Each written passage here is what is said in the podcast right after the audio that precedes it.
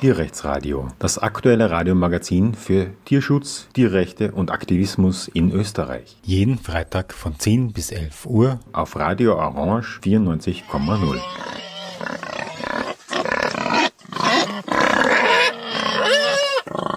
Ja, willkommen zum Tierrechtsradio. Unser Thema heute ist der Einfluss höchstgerichtlicher Judikatur, wie das heißt, oder eben Urteile oder Erkenntnisse auf äh, die gesellschaftspolitische Entwicklung vom Tierschutz in der Gesellschaft. Wie sehr bringt es etwas, sozusagen juristischen Tierrechtsaktivismus zu betreiben, um gerichtliche Entscheidungen zu mehr Tierwohl zu beeinflussen, weil die ja doch richtungsweisend sind für die Zukunft, auch für die Rechtsprechung, aber auch für die Praxis der Umsetzung von Tierschutzrecht. Wobei man das Tierschutzrecht ja sehr weit fassen kann. Das ist nicht nur das Tierschutzgesetz, sondern es gibt eine ganze Reihe weiterer Gesetze, die sich, äh, die von Tieren handeln, aber natürlich auch äh, Gesetze, die an und für sich nichts mit Tieren zu tun haben und deren Interpretation in der Anwendung auf Tiere.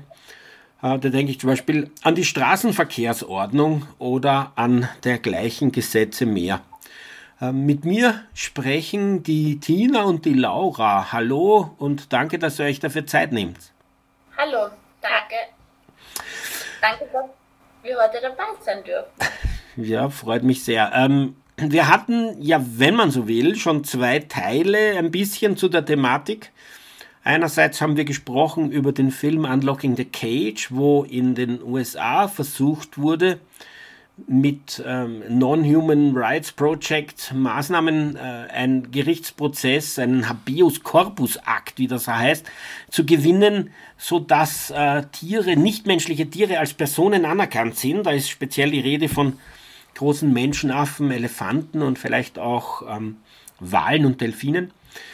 Und im zweiten Teil, obwohl er nie so bezeichnet wurde, ging es um das Zivilrecht ging es darum, wie Tiere in diesem hm, Personen-Sachen-Verhältnis zu sehen sind. Ging es auch um den Hirselprozess in Österreich, wo versucht wurde, einen Sachwalter für einen äh, Schimpansen zu erreichen. Und das würde ja voraussetzen, dass der Schimpanse als Person anerkannt ist. Und eben auch ähm, über die Frage, wie sehr man ähm, bei der Schädigung eines Tieres ähm, eine eine irgendeine Art von Kompensation oder Schadenersatz bekommt, der über den Sachwert des Tiers hinausgeht. Wenn das Tier nur als eine leblose Sache gesehen würde, dann würde man ja bestenfalls den Sachwert ersetzt bekommen, aber ähm, seit 1989 ist das jedenfalls nicht so, nur ist auch noch nicht alles grün, wenn man so will. Aber das war das Thema sozusagen des zweiten Teils, juristischer Aktivismus für Tierschutz, Tierrechte. Und heute wollen wir uns dem dritten widmen und da geht es zunächst einmal über Tierschutz als Staatsziel in der Bundesverfassung. Das war ja eine wirklich sehr, sehr äh, lange Geschichte im Tierschutzaktivismus in Österreich, um das zu erreichen. Da gab es zunächst einmal 1996 ein Volksbegehren mit dem ganz deutlich erklärten Ziel, Tierschutz als Staatszielbestimmung zu erreichen. Es wurde von 460.000 Menschen unterschrieben. Das war damals schon rekordverdächtig. Tierschutz war lange noch nicht so in aller Munde, wie das heute ist. Und es wurde dann auch im ähm, Parlament behandelt, aber eigentlich, ähm, wie soll man sagen, äh, nicht wirklich ernst genommen und keine der Forderungen des seinerzeitigen Volksbegehrens wurden auch nur ansatzweise umgesetzt. Dazu kam es dann erst nach einer weiteren sehr intensiven Kampagne in den Jahren 2003 und 2004 da wurde dann äh, erreicht, dass die, dass die Verfassung geändert wurde dahingehend, dass Tierschutz zur Bundessache erklärt wurde, also eine Bundeskompetenz und damit ein Bundestierschutzgesetz. Und in diesem Zusammenhang kam es auch zu einem einstimmigen Entschließungsbeschluss oder einem Beschluss eines Entschließungsantrags, Tierschutz in die Bundesverfassung aufzunehmen. Das war der historische 27. Mai 2004. Ich bin damals in der Galerie gesessen und habe also das miterlebt. Und da ist folgender Satz wortwörtlich von ähm, einstimmig vom gesamten österreichischen Parlament beschlossen worden. Die Bundesregierung wird ersucht, im Rahmen des Österreich-Konvents, das, da ging es um eine neue Aufstellung der Verfassung, dafür Sorge zu tragen, dass der Schutz des Lebens und des Wohlbefindens der Tiere aus der besonderen Verantwortung des Menschen für das Tier als Mitgeschöpf als Staatszielbestimmung Eingang in den neuen Verfassungsentwurf findet. Schöne, salbungsvolle Worte, einstimmiger Beschluss, aber nichts ist passiert. In den Nationalratswahl 2006 haben alle Parteien Tierschutz in die Verfassung aufzunehmen versprochen. Nichts ist geschehen. 2008 ähm, wieder eine Nationalratswahl. Damals gab es eine Kampagne des VGD, die am 21. Mai 2008 beginnen hätte sollen und deren ausschließliches Ziel es war, dieses Versprechen des Parlaments in Umsetzung zu bringen, dass also tatsächlich Tierschutz als Staatsziel aufgenommen wird. Der Verfassungskonvent ist nämlich gescheitert und da gab es tatsächlich eine Erklärung von verschiedenen juristischen Experten, die gesagt haben, Tierschutz ist es nicht wert, in die Verfassung aufgenommen zu werden. Und das hat eben diese Kampagne 2008 ausgelöst. Das Problem war nur, dass 2008 dann die Tierschutzkausa begonnen hat. Das ist ein anderes Thema, aber jedenfalls drei Jahre lang den VGT und viel an der Tierschutzaktivität ähm, sozusagen bewusstlos geschlagen hat, K.O. geschlagen hat. Und so wurde das Thema dann erst 2012 wieder aufgegriffen. Es wurde durch eine sehr intensive Kampagne erreicht, dass es einen Unterausschuss Verankerung des Tierschutzes in die Verfassung gibt und der hat dann endlich im Oktober 2012 äh, dann tatsächlich eine, eine so eine Verfassungsbestimmung äh, festgelegt, die seitdem Gültigkeit hat. Ähm, Laura, vielleicht kannst du uns sagen, was äh, steht da eigentlich konkret drinnen und was hat es in deinen Augen für eine Bedeutung? Wie groß ist der Erfolg, dass das gelungen ist? Dadurch, dass diese Staatszielbestimmung ja im Verfassungsrang steht, also ein Bundesverfassungsgesetz ist, hat sie einen höheren Rang als andere einfach gesetzliche Bestimmungen, wie zum Beispiel das Tierschutzgesetz. Es ist mit erhöhten Quoren im Nationalrat beschlossen worden und kann auch nur mit erhöhten Quoren wieder geändert oder aufgehoben worden. Die Bestimmung in diesem Bundesverfassungsgesetz, in dem nicht nur der Tierschutz, sondern auch die Nachhaltigkeit zum Beispiel der Umweltschutz und noch andere Dinge geregelt sind, ähm, gibt sehr unklar wieder, dass sich die Republik Österreich zum Tierschutz bekennt, führt aber in dem Zusammenhang nicht näher aus, was tatsächlich unter Tierschutz zu verstehen ist. Dazu muss man dann in den Erläuterungen zum Gesetz nachschauen. Erläuterungen sind zusätzliche Erklärungen, wie der Gesetzgeber ähm, bestimmte Dinge verstanden haben will, beziehungsweise warum er Dinge so geregelt hat, wie er sie geregelt hat. Und da wird dann auf Paragraph 1 Tierschutzgesetz verwiesen, der da lautet, wie du es gerade schon angesprochen hast, dass der Schutz des Lebens und des Wohlbefindens der Tiere aus der besonderen Verantwortung des Menschen für das Tier als Mitgeschöpf definiert wird Daraus kann man auch ableiten, dass dieses Staatsziel Tierschutz auf den Individualtierschutz abstellt, also auf das Leben und das Wohlbefinden des einzelnen Tiers im Unterschied ähm, zum Schutz von Tierarten, wie man es aus dem ähm, Artenschutz, dem Naturschutz kennt. Jetzt steht in demselben in diesem Verfassungsgesetz, im Bundesverfassungsgesetz über Nachhaltigkeit etc., haben Sie äh, sozusagen extra wegen dieser Tierschutzbestimmung, ist meine Interpretation, hinein reklamiert, den Paragraph 5 und den Paragraph 6 ist das, glaube ich. Beim Paragraph 5 steht irgendwo so etwas ähnliches wie die, äh, die Republik Österreich bekennt sich als Staatsziel unter anderem zur Versorgung der Bevölkerung mit äh, Lebensmitteln tierischen Ursprungs, wo man also explizit auf die Tierhaltung referiert und ähm, äh, in Paragraph 6 wird die Grundlagenforschung als Staatsziel, also Tierversuche angesprochen. Beides ähm, in meinen Augen soll diesen Paragraph 2, also das Bekenntnis zum Tierschutz, irgendwie relativieren. Siehst du das auch so, dass das eine Relativierung ist?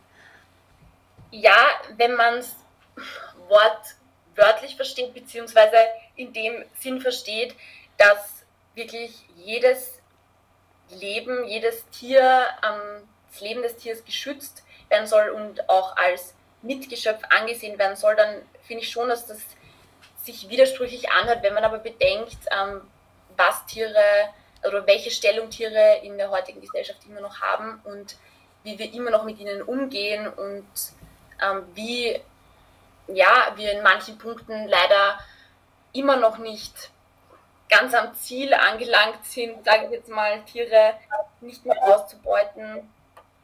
Ähm, ja, überrascht mich das nicht, dass der Tierschutz ja so definiert wird.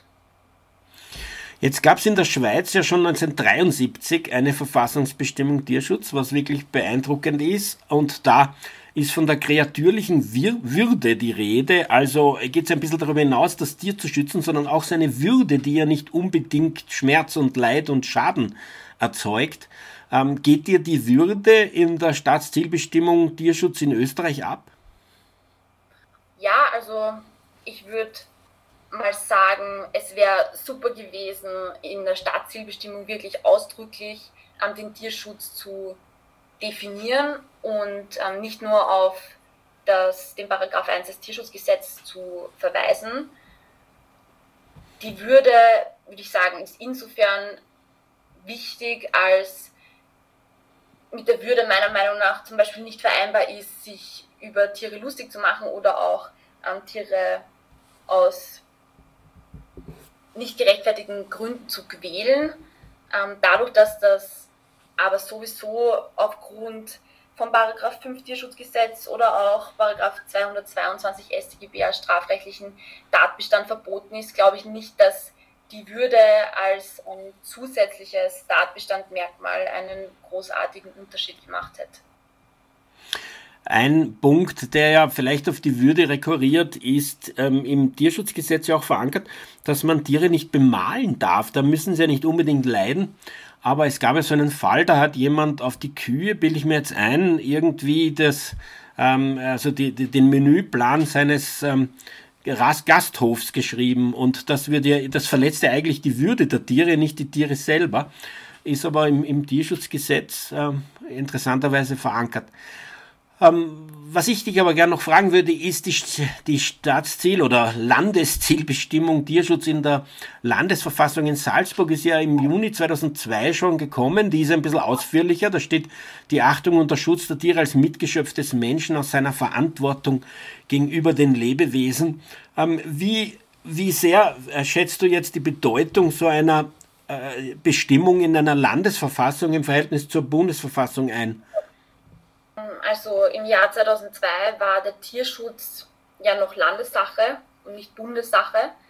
Ähm, zu dem Zeitpunkt finde ich, dass es ein super Schritt ist, wenn der Landesgesetzgeber in ähm, einer Angelegenheit, wo er auch die Kompetenz hat, diese zu regeln, also in dem Fall den Tierschutz, sich in seiner Landesverfassung dazu bekennt, ähm, die, den, die Tiere zu achten und die Tiere zu schützen durch, die, durch das Bundestierschutzgesetz und die Kompetenzänderung, also die, die Kompetenz ähm, jetzt beim Bund liegt, würde ich sagen, ähm, hat nicht mehr so eine große Bedeutung, wobei man vielleicht ähm, auch darauf schließen könnte, also es sind ja nicht alle tierschutzrechtlichen Regelungen beim Bundesgesetzgeber, die Jagd oder die Fischerei ist ja immer noch Landessache.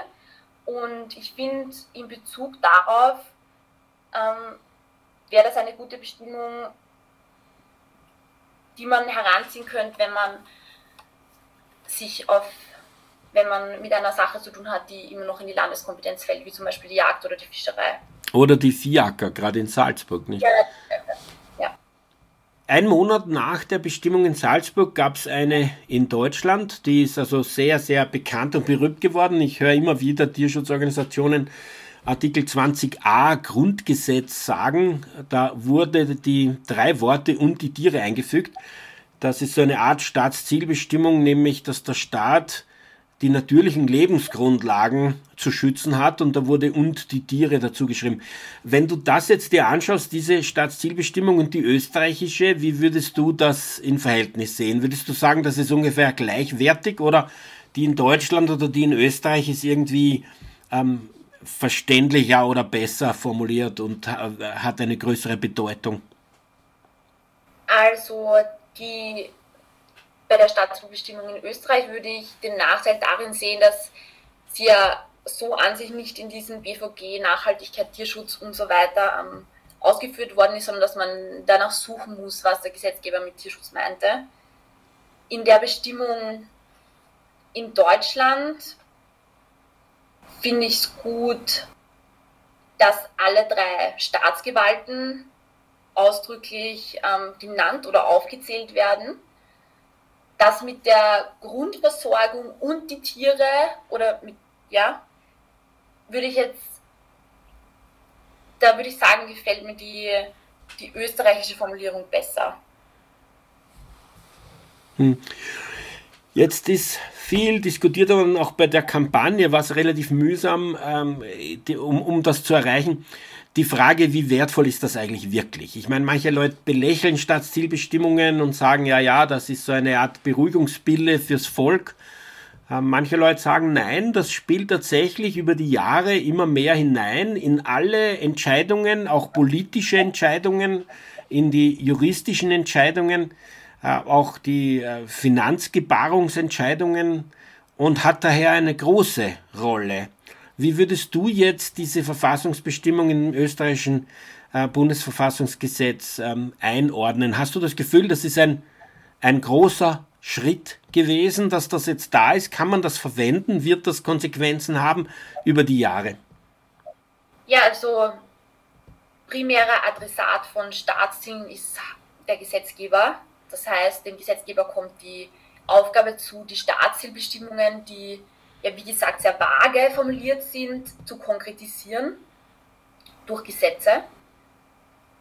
Die Frage ist, was passiert, wenn er das nicht tut? Ähm, da gibt es nicht wirklich einen Rechtsschutz dafür, weil dann gibt es keine Bestimmung, die man vor dem VfGH anfechten könnte. Andererseits finde ich eigentlich das Wichtigste an Staatszielbestimmungen ist, dass sie als Verankerung öffentlicher Interessen angesehen werden können, die unserer Gesellschaft wichtig sind. Und danach hat die Legislative im besten Fall auch zu handeln. Sie hat die, die Gesetze an die Wertvorstellungen ähm, unserer Gesellschaft anzupassen. Und nicht nur die Legislative ähm, ist im Adressatenkreis der Staatszielbestimmung, sondern genauso auch die Vollziehung und die Gerichtsbarkeit. Das heißt, bei ihren Entscheidungen haben sie natürlich die öffentlichen Interessen, die Interessen, die in unserer Verfassung festgelegt sind, zu berücksichtigen. Eine Möglichkeit der Berücksichtigung ist, dass es jedenfalls nicht verschlechtert werden kann, die Ist-Situation im Umgang mit Tieren. Das wäre eine Interpretation dieser Staatszielbestimmung. Ich kenne zwei Gutachten, ein Verfassungsgutachten und auch seinerzeit äh, ja, ein Gutachten bezüglich dem verwaltungsrechtlichen äh, Verfahren in Sachen Fiakern in Salzburg, wo ähm, juristische Professoren in, äh, in beiden Fällen äh, also jedenfalls diese Staatszielbestimmung als Verschlechterungsverbot interpretiert haben. Also sozusagen als Minimalschritt ist es ein Verschlechterungsverbot, im gewissen Sinn ist es aber auch eine Verpflichtung, immer besser zu werden, immer strenger zu werden. Wie siehst du das, auch wenn du dir jetzt so die Judikatur anschaust oder auch die, ähm, die Fachliteratur, würdest du sagen, hält diese These, dass es zumindest ein Verschlechterungsverbot in Österreich gibt seit dieser Staatszielbestimmung? Ja, also ähm, in der Literatur gibt es da so viel, zu der auch im BVG Nachhaltigkeit und Tierschutz ähm, enthaltenen Bestimmung zum Umweltschutz. Und diese ähm, diese Lehrmeinung kann man auch auf das Staatsziel Tierschutz umlegen und da ganz klar sagen, es gibt einen gewissen ähm, Standard an Tierschutz in unserer Gesellschaft, an Rechten, die unsere Gesellschaft zum Beispiel mit Hilfe des VGDs hart erarbeitet hat. Und wenn dieser Standard auf einmal drastisch reduziert werden wird, ähm, heruntergefahren werden wird, und wir haben aber in der Verfassung diese Bestimmung ähm, stehen, dass sich der Bundesstaat Österreich ähm, zum Tierschutz bekennt, dann wäre das natürlich eine starke Verschlechterung und wird der Verfassung widersprechen und somit verfassungswidrig sein. Jetzt ist die Frage, wo überall so eine die Staatszielbestimmung verwendet werden kann in der Praxis. Und in einem ist mir aufgefallen, dass das sehr dominant vorkommt, nämlich in der Normenfeststellungsklage der burgenländischen Landesregierung gegen den Vollspaltenboden. Da wird ja ganz, ganz zentral argumentiert, dass der Vollspaltenboden in der Schweinehaltung dieser Staatszielbestimmung widerspricht. Wie siehst du jetzt so eine praktische Anwendung ähm, dieser Staatszielbestimmung? Hat die da ähm, einen, eine Erfolgschance? Die Staatszielbestimmung alleine, also als Verfassungsbestimmung, gibt einzelnen Personen keine subjektiven Rechte, also keine Rechte, keine persönlichen Rechte, die jetzt vor einem Gericht durchsetzen zu können, aber in Zusammenhang mit der einfach gesetzlichen Ausgestaltung, in dem Fall war das die erste Tierhaltungsverordnung, kann die Staatszielbestimmung Tierschutz auf jeden Fall herangezogen werden, um zu unterstreichen, dass diese tierschutzrechtlichen ähm, Regelungen nicht nur einfach gesetzlich, sondern auch ähm, verfassungsgesetzlich festgelegt sind und so daraus Maßnahmen abgeleitet werden können. Im, im Fall ähm, dieses Normprüfungsverfahren der burgenländischen Landesregierung ist leider inhaltlich nicht entschieden worden, weil das Begehren zu eng gefasst war. Ähm, ja, aber ist auf jeden Fall ein Zeichen, die Staatszielbestimmung in den Antrag an den Verfassungsgerichtshof aufzunehmen. Es gibt ja jetzt einen zweiten Durchgang und wir dürfen gespannt sein, wie der, wie der ausgeht, weil ähm, es ja jetzt eine neue Verordnung gibt und bezüglich der gibt es jetzt auch eine Normenfeststellungsklage seit einigen Monaten, wo der Verfassungsgerichtshof hoffentlich bald dazu urteilt. Ähm, ein Thema, das stark mit der Tierschutzstaatszielbestimmung zusammenhängt, würde ich dir, Tina, gerne die Frage stellen, äh, nämlich das Schächten. Es wurde lange Zeit argumentiert, es gibt die Religionsfreiheit in der Verfassung und solange das dort steht, kann man nicht für alle Menschen eine Bewusstlosigkeit der Tiere vor der Tötung erzwingen, ähm, tierschutzrechtlich. Ähm, und tatsächlich ähm, ist das dann auch so entsprechend äh, höchstgerichtlich geurteilt worden, als Tirol noch in den 90er Jahren so ein, äh, ein Urteil, also ein, ein Verbot des Schächtens ähm, ausgesprochen hatte. Ähm, da hat der Verfassungsgerichtshof das aufgehoben, oder? Ja, also gerade das Thema Schächten ist ein Thema, wie du bereits erwähnt hast, in welchem man diesen Wertewandel in Österreich sehr gut beobachten kann. Und zwar hat der Verfassungsgerichtshof 1998 noch entschieden, dass das Schächten sowohl mit der öffentlichen Ordnung als auch mit den guten Sitten vereinbar ist und eine Schächtung auch durch das mangelnde Gebot der Betäubung vor der Schlachtung noch zulässig ist. Also ganz im Sinne der Religionsfreiheit noch in Ordnung war sozusagen. Hat oder würde daran diese Staatszielbestimmung etwas ändern? Es ist ja jetzt eine neue, mit dem äh, Bundestierschutzgesetz 2005 eine neue Regelung gekommen, ähm, was das Schächten betrifft, das sogenannte Post-Cut-Stunning. Ähm, was ist dein Gefühl, wie sehr äh, würde oder wie sehr sehen jetzt Gerichte in Österreich die Religionsfreiheit beeinträchtigt oder nicht? Oder wie hat sich da die, das Bewusstsein und damit auch die Judikatur verschoben? Also das spiegelt sich sehr gut wider in einer Entscheidung aus dem Jahr 2019.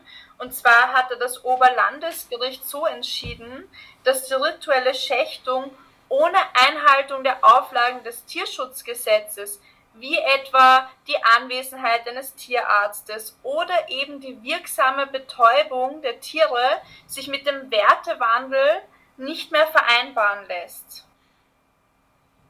Das heißt also, die Betäubung, das mit der Betäubung ist leider immer noch so, dass zwar die Betäubung nicht vor der Tötung, aber unmittelbar nach der Tötung vorgeschrieben ist. Und leider ist dieser Begriff unmittelbar etwas schwammig, so wie es in unseren Gesetzen manchmal so ist. Aber in der Rechtspraxis versteht man darunter eine Zeitspanne von ungefähr zwei Sekunden nach dem Kehlschnitt sozusagen muss dann diese Betäubung eingesetzt werden. Und das ist zwar immer noch nicht optimal, also immer noch nicht so, wie man sich als Tierschützer eigentlich wünscht, dass es vor der Betäubung gemacht wird, aber das wird sozusagen im Sinne der Religionsfreiheit immer noch zugelassen, mit einigen Sekunden Verzögerung danach sozusagen. Jetzt hat der Verein gegen Tierfabriken vor einiger Zeit eine Schächtpraxis aufgedeckt in verschiedenen Schlachthöfen in Niederösterreich. Da wurden so 300 Schafe gesehen, die einfach völlig ohne Betäubung oder also im Beisein eines Tierarztes oder auch wie der danach gegangen ist, ähm, einfach getötet wurden, ohne dass es Postcard-Stunning gab. Ähm, wie ist das äh, gerichtlich letztlich behandelt und gesehen worden? Also ich war selber beim letzten Verhandlungstermin dabei und das war durchaus spannend, das mitzuverfolgen. Ähm, es war tatsächlich so, wie du das geschildert hast, dass der Kontrolltierarzt seinen Verpflichtungen einfach nicht nachgekommen ist. Also das hat man auf den Beweisvideos auch gesehen. Ihm wurde ja schließlich auch vorgeworfen, dass er sein Amt wissentlich missbraucht hat. Ähm, und ja, also das war auf den Videos eigentlich auch deutlich erkennbar. Wie du gesagt hast, es gab etliche Videos, wo während dem Kehlschnitt der Amtstierarzt entweder dabei gestanden ist, Entschuldigung, ein Kontrolltierarzt, das macht nämlich einen Unterschied juristisch gesehen, er zwar dabei gestanden ist, aber eben die Geräte zur Betäubung nicht in der Hand gehabt hat und in sehr vielen der Aufnahmen auch nicht mal im selben Raum war. Und er hat aber schockierenderweise bis zum Schluss auf Freispruch plädiert und wurde dann im Endeffekt zu elf Monaten bedingter Haft wegen Missbrauch der Amtsgewalt und Tierquälerei verurteilt. Also eigentlich noch sehr milde, mag man denken, aber leider ist das in Österreich einfach so, dass das Strafmaß von maximal zwei Jahren für Tierquälerei durch unsere Gesetzgebung einfach sehr niedrig angelegt ist, meiner Meinung nach. Aber man kann über, unterm Strich sagen, dass sich von den 90er Jahren bis in die 2020er Jahre tatsächlich ähm, auch bezüglich dem Schlachtvorgang eine Bewusstseinswandel gegeben hat, der sich äh, juristisch widerspiegelt. Auf jeden Fall. Also wenn man sich nur diese beiden Entscheidungen aus 1998, äh, 1998 und 2019 anschaut, dann sieht man da wirklich einen erheblichen Unterschied, eine erhebliche Verbesserung im Sinne des Tierschutzes. Und auch aus meiner subjektiven Erfahrung und mit dieser Verhandlung, die ich beobachtet habe, muss ich auch wirklich sagen, also die Richterin war da auch total hinter dem Thema, nicht so, wie man sich das oft vorstellt, dass solche Tierschutzthemen schnell abgehandelt werden. Also den Mitangeklagten, das waren diejenigen, die sozusagen diese Tötungen, diese rituellen Schlachtungen durchgeführt haben, denen wurde als Vergleich sogar eine herkömmliche Schlachtung gezeigt per Video, ähm, damit sozusagen ein Bewusstsein geschaffen wird, was der Unterschied ist, welches Leid verhindert werden kann und ja, also ob das jetzt Wirkung gezeigt hat oder nicht, sei dahingestellt, aber eine positive Veränderung ähm, kann man, finde ich, auf jeden Fall beobachten. Sehr positiv ist in meinen Augen auch die Einstellung des Verfassungsgerichtshofs zum Wildtierhaltungsverbot im Zirkus, nämlich dem grundsätzlichen Wildtierhaltungsverbot. Da geht es nicht um eine humane Behandlung von Wildtieren, sondern dem absoluten Verbot, solche klassischen Zirkuswildtiere wie Elefanten, wie Bären, wie Löwen, wie Tiger, vielleicht auch Hyänen ähm, zu zeigen und auch mitzuführen allein. Ähm, die Kampagne hat, der, äh, das VGD hat schon 1996 begonnen, da wurde erstmals ähm, demonstriert mit Vorbild England vor solchen Veranstaltungen. Da hat man sich noch nicht wirklich zugetraut, daraus ein Verbot werden zu lassen. Es äh, wurde aber informiert, es gab dann auch einen, äh, einen Film über die Dressur von Tieren in österreichischen Zirkussen, der 1998 vom Verein gegen Tierfabriken herausgekommen ist. Und tatsächlich und damals war Tierschutz noch Landessache, kam es dann 2002 zu einer Artikel 15a Vereinbarung der Bundesländer, initiiert von Wien, das ein absolutes Haltungsverbot und Mitführverbot von Wildtieren in Zirkussen in Österreich vorgesehen hat. Dieses ist 2005 dann mit dem Bundestierschutzgesetz sozusagen zufällig in Kombination in Kraft getreten ähm, und äh, wurde aber lange Zeit auch dann von Zirkussen ignoriert. Es war sehr mühsam, da das Exekutieren dieses äh, Verbots durchzusetzen. Die Zirkusse sind von einem Ort zum anderen weitergereist, bevor sie noch den Strafbescheid übermittelt bekommen haben und haben sich einfach nicht daran gehalten. Es musste da noch weitere Besetzungsaktionen geben, ähm, ein Laufen in die Arena, zivilen Ungehorsam, bis dann endlich zu solchen ähm, Strafbescheiden gekommen ist. Es hat dann auch ein deutscher Zirkus, der berühmte und große Zirkus Krone, der eben sehr viele Wildtiere mitführt, nach Österreich rein wollen. Es wurde ihm dann untersagt und er hat eine Beschwerde zur EU-Kommission gemacht. Laura, ähm, es kam dann ja tatsächlich zu einem Verfassungsgerichtsurteil. Wie siehst du dieses Urteil im Lichte dessen, dass es hier ja nicht um den klassischen Tierschutz geht, nämlich dass die Tiere nett behandelt werden, sondern eine echte, absolute Beendigung eines Umgangs mit Tieren, egal wie nett man sie behandelt. Man darf Elefanten in einem Zirkus grundsätzlich nicht mehr mitführen. Das ist ja schon eine ziemliche strenge ähm, Regelung und eine neue Qualität im Tierschutz. Auf jeden Fall. Also ganz allgemein ist der Verfassungsgerichtshof ja dafür zuständig, die Einhaltung der Verfassung zu kontrollieren und in dem Zusammenhang wieder auch als Grundrechtsgerichtshof bezeichnet, weil er unter anderem mögliche Verstoße gegen Grundrechte prüft und Gesetze und Verordnungen auf ihre Verfassungsmäßigkeit. Und in der Entscheidung, die wir jetzt besprechen, hat der Verfassungsgerichtshof eine Interessenabwägung zwischen tierschutzrechtlichen Gesichtspunkten, also dem öffentlichen Interesse Tierschutz, das ist also die Staatszielbestimmung, über die wir vorher schon gesprochen haben, und den Interessen der Antragstellerin vorzunehmen.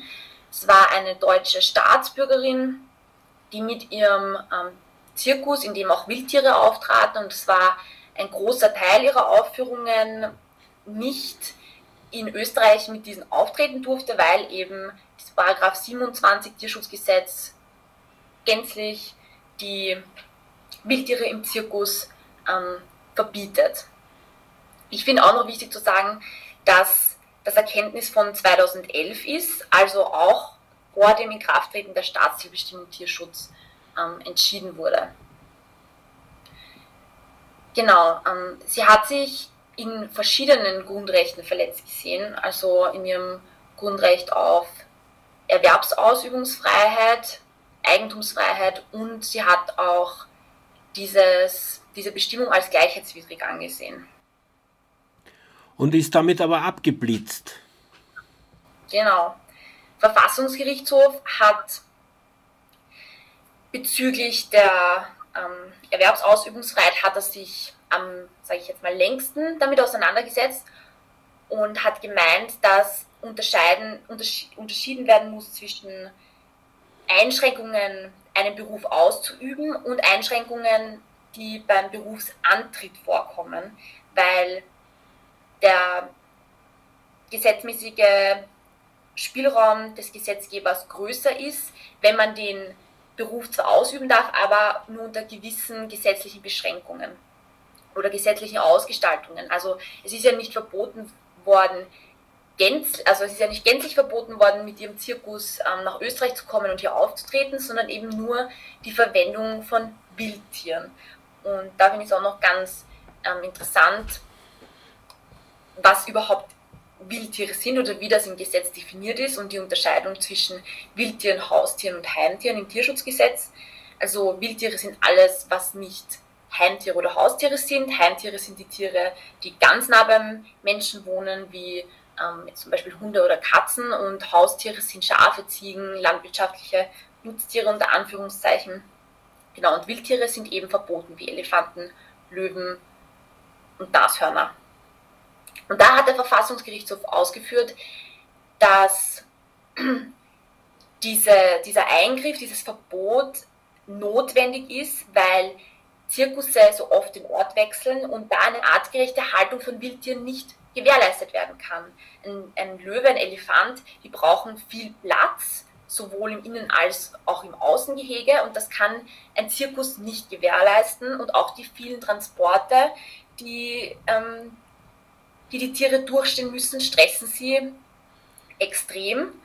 Und auch die Art, also die nicht atypischen Kunststücke, also zum Beispiel, dass ein Elefant einen Kopfstand machen muss, das ist so ein Wahnsinn für die Tiere, dass der ähm, Verfassungsgerichtshof hier entschieden hat, dass das Interesse des Tierschutzes schwerer wiegt, als ihr Interesse, ihren Beruf so auszuüben, wie sie das will. Das gleiche gilt auch für die Eigentumsfreiheit. Jetzt hat dann auch jemand, vielleicht dieselbe Frau, vielleicht der Zirkus Krone, vielleicht sind die auch identisch, zur EU-Kommission berufen, die ja da ähm, in, im Rahmen der EU und der EU-Verträge die Dienstleistungsfreiheit ähm, hochhalten. Das heißt, was man in Deutschland machen darf, müsste man auch in Österreich machen können.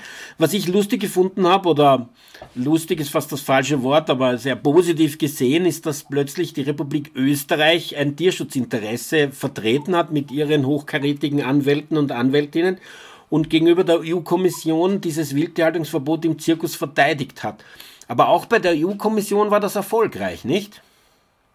Ja, also es gab schon einiges an Hin und Her, ähm, aber es gab sogar, das ist auch in diesem ähm, Verfassungsgerichtshofserkenntnis von 2011 festgehalten worden, dass es ähm, ein von der Europäischen Union ergangenes Schreiben aufgrund dieses, jetzt ist es das Vertragsverletzungsverfahren, ähm, gab, dass die Vereinbarkeit des Verbots der Haltung von Wildtieren in Zirkussen mit der Dienstleistungsfreiheit ähm, keine, keine Bedenken gibt. Also, dass das vereinbar, vereinbar ist miteinander. Also die Dienstleistungsrichtlinie und das Wildtierverbot in Zirkussen. Ähnlich positiv hat sich auch bei den Legebatterien entwickelt. Da gab es ja eine sehr, sehr intensive Kampagne des Vereins gegen Tierfabriken von 2002 bis 2004 und bei der bereits erwähnten einstimmigen Entscheidung am 27. Mai 2004 wurde auch ein Legebatterieverbot erlassen, das für die konventionellen Legebatterien bis 2009 gedauert hat als Übergangsfrist, ist dann in Kraft getreten und aber auch die ausgestalteten wurden in einer Übergangsfrist bis aller spätestens 2020, also mit 15 Jahren ab Erstzulassung verboten. Dagegen hat sich dann letztlich auch jemand ähm, zum Verfassungsgerichtshof gewährt. Ähm, wurde auch behauptet, dass das die Eigentumsfreiheit und den Umgang mit den eigenen Tieren beeinträchtigen würde in einer Weise, dass das die Verfassung verletzt. Tina, hast du dir, äh, hast du dir das angeschaut? Wie würdest du sagen, wie ist das ausgegangen? Genau, also leider gibt es, wie man das aus der Wirtschaft kennt, natürlich immer die Personen, die schnell noch ihren Gewinn rausschlagen wollen, bevor solche Regelungen in Kraft treten.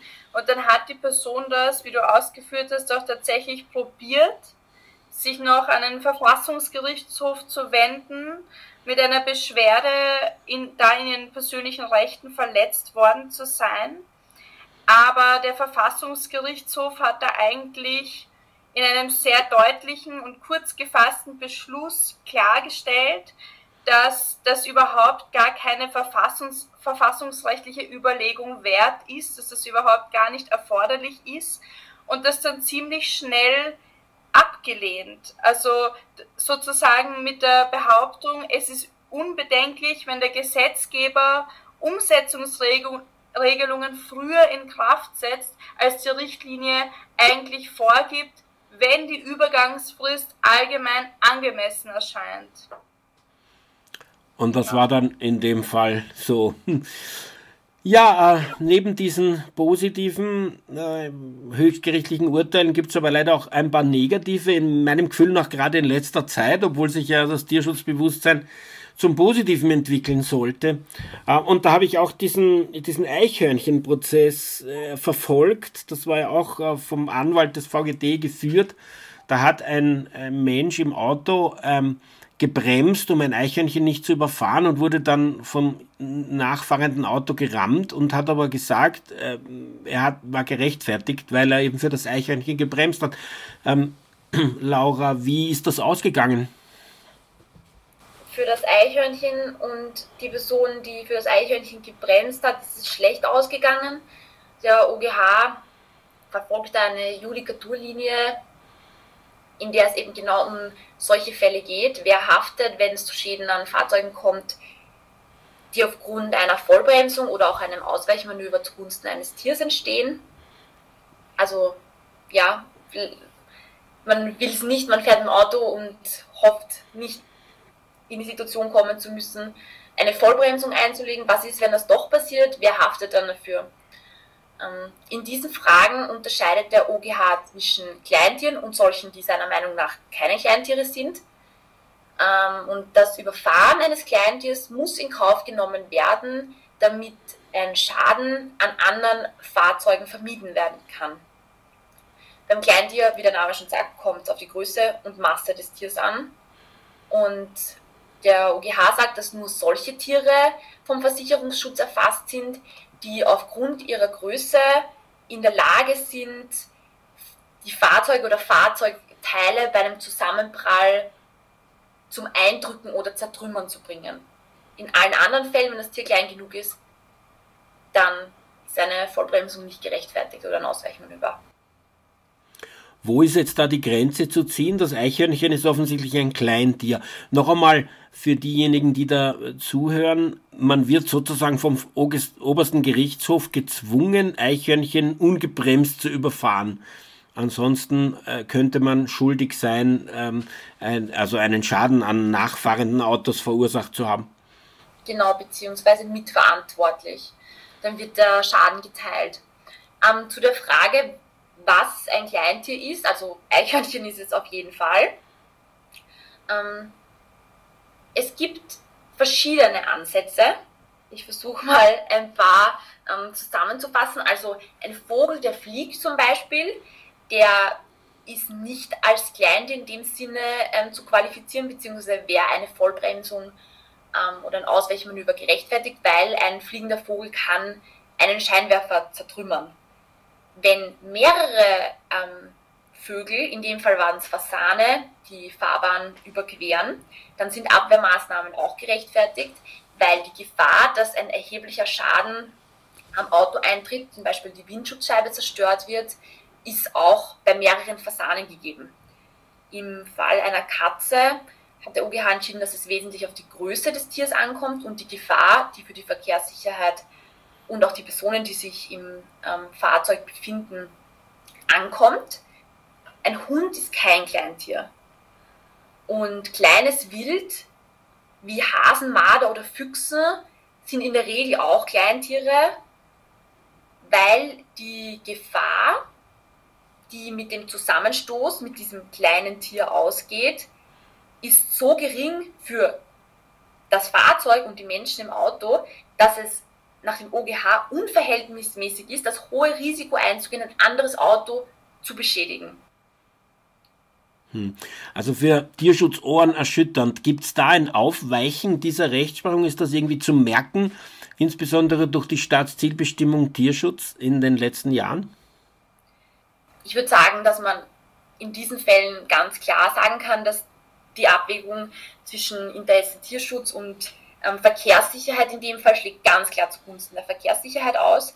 Und das jüngste Urteil, das ich gefunden habe, aus dem Jahr 2012, also ich hätte die Hoffnung, ich würde mir wünschen, wenn der OGH wieder mit so einer Angelegenheit ähm, konfrontiert ist, die in der Essenabwägung inzwischen vielleicht anders ausschauen wird. Ähm, und 2012, ein Jahr vor Inkrafttreten der Staatszielbestimmung, genau, da war dieses, war, die, war der Tierschutz noch nicht so ein öffentlich anerkanntes Interesse wie durch die Staatszielbestimmung dann endgültig festgehalten worden ist. Obwohl der VfGH zum Beispiel ja schon ähm, beim Wildtierverbot im Zirkus früher auch das Tierschutz als anerkanntes öffentliches Interesse verwendet hat, auch ohne Staatszielbestimmung.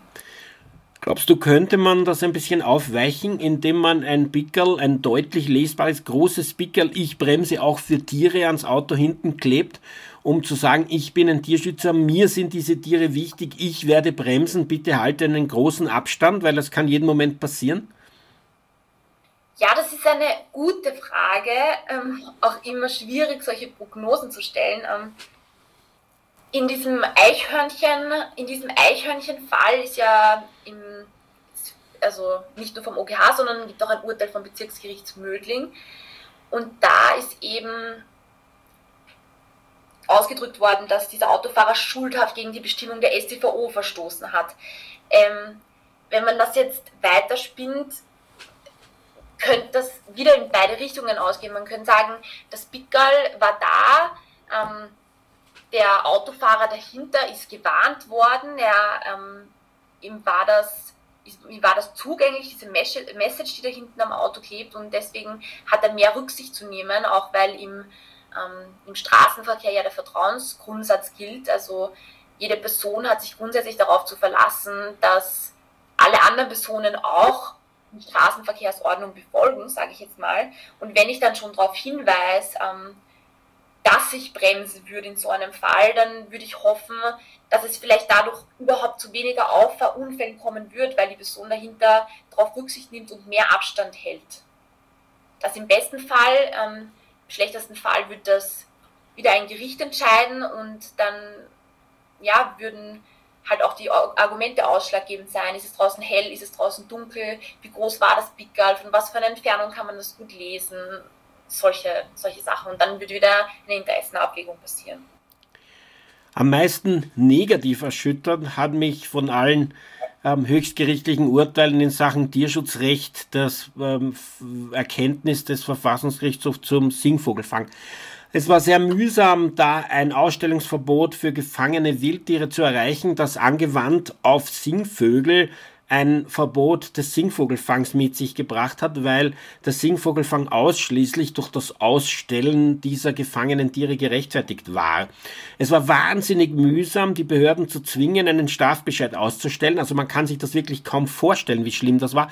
Es gab so Ausstellungen mit diesen gefangenen Singvögeln und wir sind dort hinein und haben den Amtsarzt gerufen und die Polizei haben gesagt, hier ist der ausgestellte Singvogel, hier steht, es ist verboten, können Sie bitte was tun?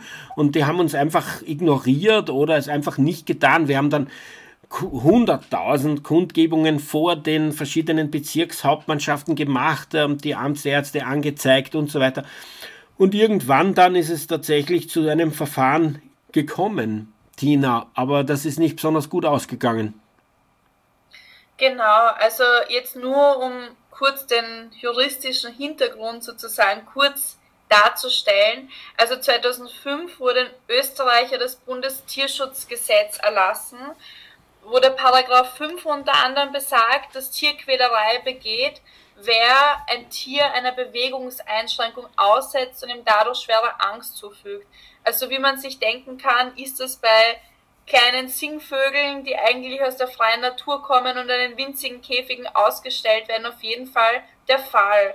Und das wurde dann später durch die Tierschutzveranstaltungsverordnung noch mehr konkretisiert, dessen Paragraph 2 Absatz 2 in der jetzt leider veralteten Fassung gelautet hat, Wildfänge mit Ausnahme von Fischen dürfen weder ähm, ausgestellt noch zum Kauf oder Tausch angeboten werden. Dann kam es aber leider zu dieser ähm, Entscheidung vom Verfassungsgerichtshof, zu diesem Erkenntnis, das du angesprochen hast. Und zwar kam das auf einen Antrag mehrerer oberösterreichischer Vereine als Vertreter dieser Vogelfang-Tradition hin. Und diese Vereine haben eben genau diesen Paragraphen, der diese Ausstellungen verbietet, angefochten ähm, mit diversen Behauptungen. Es greift in ihre Rechtssphäre ein und eigentlich geht das sozusagen über den Regelungsbereich der Behörde hinaus und so weiter und so fort.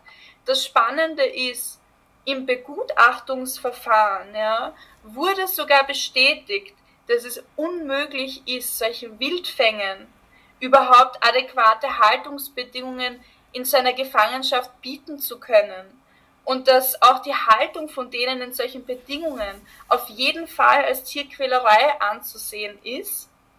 Dennoch, und das ist jetzt eigentlich der schlimmste Teil an dieser ganzen Geschichte, war das gar nicht das, was für die Entscheidung vom Verfassungsgerichtshof ausschlaggebend war, sondern vielmehr die Frage, dass sozusagen Regelungen vom Bund im Widerspruch zu Regelungen auf Länderebene stehen. Weil auf der einen Seite war jetzt diese, dieser Paragraph 2 der Tierschutzveranstaltungsverordnung, also dieses Ausstellungsverbot, und auf der anderen Seite stand aber das oberösterreichische Veranstaltungsgesetz, welches genau diese Veranstaltungen zugelassen hat.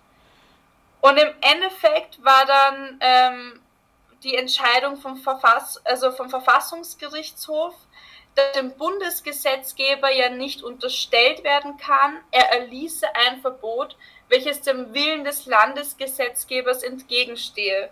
Und dann wurde ähm, dieser Paragraph aufgehoben und später dann sozusagen dieses Kürzel noch hinzugefügt, dieser Halbsatz. Ähm, ich, ich zitiere das jetzt kurz. Wildfänge mit Ausnahme von Fischen dürfen weder ausgestellt noch zum Tausch angeboten werden, soweit dadurch nicht geltendes bereits vor dem 01.01.2005 erlassenen landesgesetzlichen Regelungen widersprochen wird. Also da sieht man diesen, diese Abwägung Tradition gegen neue Erkenntnisse und belegtes Wissen und Tierschutz und Österreich ist halt die Schiene mit der Tradition gefahren. Was mich daran erschüttert, ist, dass man doch eigentlich das so lesen müsste, bei jeder Ausstellung, in der Tiere vorkommen, sind die tierschutzrechtlichen Aspekte vom Bund zu regeln und ich weiß nicht, artenschutzrechtliche, naturschutzrechtliche und was weiß ich, vielleicht andere Aspekte vom Land, die Landeskompetenz sind. Aber hier wird ja eindeutig in die Bundeskompetenz eingegriffen, insbesondere diese Artenschutzverordnung, die ja den Fang erlaubt. Da steht, äh, wie mit diesen Tieren umzugehen ist. Das sind aber alles Tierschutzaspekte und haben ja nichts mit Artenschutz zu tun. Äh, trotzdem hat der Verfassungsgerichtshof so entschieden. Ist das nicht seltsam? Ja, es ist auf jeden Fall seltsam. Es steht auch nicht im Einklang meiner Meinung nach mit anderen Entscheidungen, die getroffen worden sind. Ähm, besonders auch in Bezug auf das Thema Zirkus, auf das wir vorher gesprochen haben. Aber ja, so ist es leider. Vielleicht noch als letzten Punkt, wir haben nur noch drei Minuten, ähm, die, den Umgang mit Hunden bei der Jagd. Es ist ja schon ein altes Thema dass Jäger und Jägerinnen von manchen Jagdgesetzen sogar verpflichtet werden, freilaufende Hunde zu töten, insbesondere wenn sie Wildtieren hinterherlaufen. Das ist so ein anachronistisches Gebot oder Verbot, ähm, äh, das, oder Erlaubnis in dem Fall, dass ähm, das eben aus einer Zeit stammt, wo der Adel jagt und die Hunde den, der Bauernschaft gehören und daher ähm, äh, also wegzuräumen sind sozusagen, wenn sie der Jagd im Weg stehen. Und trotzdem hat der Verfassungsgerichtshof diese Tötungserlaubnis eigentlich bestätigt, Laura. Ja, auf jeden Fall hat sie immer wieder bestätigt. Das jüngste Erkenntnis ist aus dem Jahr 2023, also ganz neu. Ähm, und da ist ein Individualantrag auf Aufhebung von Bestimmungen des burgenländischen Jagdgesetzes abgelehnt worden, eben genau diese Bestimmungen betreffend der Tötung wildender Hunde. Und da hat der Verfassungsgerichtshof sich ganz kurz gehalten und ausgeführt, dass die Bedenken, die sich eben gegen diese Bestimmung richten, nicht berechtigt sind, beziehungsweise nicht so berechtigt sind, dass, er, dass das jetzt inhaltlich geprüft werden wird, weil vor dem Hintergrund der ständigen Rechtsprechung des Verfassungsgerichtshofs der Gesetzgeber seinen rechtspolitischen Gestaltungsspielraum nicht überschreitet, wenn er praktisch das Interesse einer Schädigung des gehegten Wilds höher wertet als die unter bestimmten Voraussetzungen zur, zur unter bestimmten Voraussetzungen ähm, unter bestimmten Voraussetzungen Tiere zu töten, in dem Fall Hunde, die das gehegte Wild gefährden also das öffentliche Interesse, einen geregelten Jagdbetrieb zu haben und das Wild zu schützen, ist in dieser Entscheidung wieder mal hinter dem Interesse, Hunde zu schützen, auch wenn sie sich nicht weit von ihrem oder nur kurz von ihrem Besitzer oder Besitzerin entfernen, zurücktreten. Erschütternd ist dabei, dass ja vollkommen ignoriert wird, dass Hunde Familienmitglieder sind, dass es Kinder gibt, die diese Tiere lieben und dass, wenn die einfach so erschossen werden, es für diese Kinder ein totales Trauma ist. Wie kann der Verfassungsgerichtshof sowas ignorieren? Also, das frage ich mich auch, aber das ist auch wieder so eine Sache mit der Jagd. Das ist so verankert, das ist so ein so ein wichtiges Interesse immer noch, ähm, dass es fast unmöglich erscheint, da irgendwie gut dagegen vorzugehen oder ähm, ja, neue Richtungen einzuschlagen, auch vom Verfassungsgerichtshof. Ja, ich habe das Gefühl, das liegt unter anderem daran, dass dort einfach noch Jäger und Jägerinnen auf dem Richtertisch sitzen und da einfach entscheiden. Und die Hoffnung ist, dass sich das in den folgenden Generationen dann doch irgendwie in Wohlgefallen auflöst. Die Zeit ist abgelaufen. Vielen Dank an euch beide für diese Informationen. Sie zeigen, dass es wert ist, juristisch für Tierschutz zu kämpfen, für Tiere, dass da also immer wieder Urteile in die eine oder andere Richtung gefällt werden und dass es einfach Menschen braucht, die da mit juristischem Background sich im Sinne des Tierschutzes und im Sinne der betroffenen Tiere engagieren. Vielen Dank also für eure Beiträge und viel Kraft beim Kampf für Tiere auf juristischer Ebene. Für die Sendung verantwortlich Martin Balluch. Tierrechtsradio, das aktuelle Radiomagazin für Tierschutz, Tierrechte und Aktivismus in Österreich. Jeden Freitag von 10 bis 11 Uhr auf Radio Orange 94,0.